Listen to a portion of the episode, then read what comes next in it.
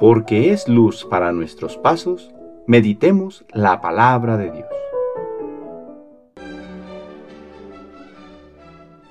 Del Santo Evangelio según San Mateo, capítulo 5, versículos del 17 al 19. En aquel tiempo Jesús dijo a sus discípulos, No crean que he venido a abolir la ley o los profetas. No he venido a abolirlos, sino a darles plenitud. Yo les aseguro que antes se acabarán el cielo y la tierra que deje de cumplirse hasta la más pequeña letra o coma de la ley. Por lo tanto, el que quebrante uno de estos preceptos menores y enseñe eso a los hombres, será el menor en el reino de los cielos. Pero el que los cumple y los enseñe, será grande en el reino de los cielos. Palabra del Señor.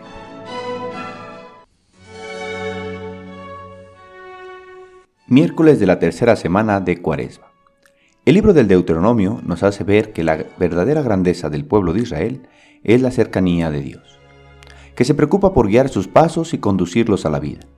Así, los otros pueblos, al ver a Israel, alaban su sabiduría y prudencia, pues son un pueblo que se deja conducir por Dios. Algunas personas, basadas en un sueño anarquista, en el que se imaginan se puede vivir sin reglas y sin normas, pretenden vivir sin Dios y sin ley, pero finalmente terminan siendo esclavos de su capricho y de su pecado terminando en una situación peor que al inicio, destruyéndose y acabando con los demás. Las reglas existen. Claro que una regla sin el espíritu que la inspira puede también destruir. Si comprendiéramos qué nos pide Dios en los mandamientos y los viviéramos desde su profundidad y convicción, como nos enseña Jesucristo, otra cosa sería. Pero cuando los cumplimos por cumplirlos, pronto nos cansamos. Hoy se nos invita a reconocer en los mandamientos de la ley de Dios la mano providencia del Padre que guía con amor a sus hijos por las sendas que le conducirán a la vida. Los mandamientos ordenan nuestro ser y quehacer, y nos dan identidad de frente a las tentaciones del mundo. Detrás de cada prohibición existe una afirmación por el ser humano.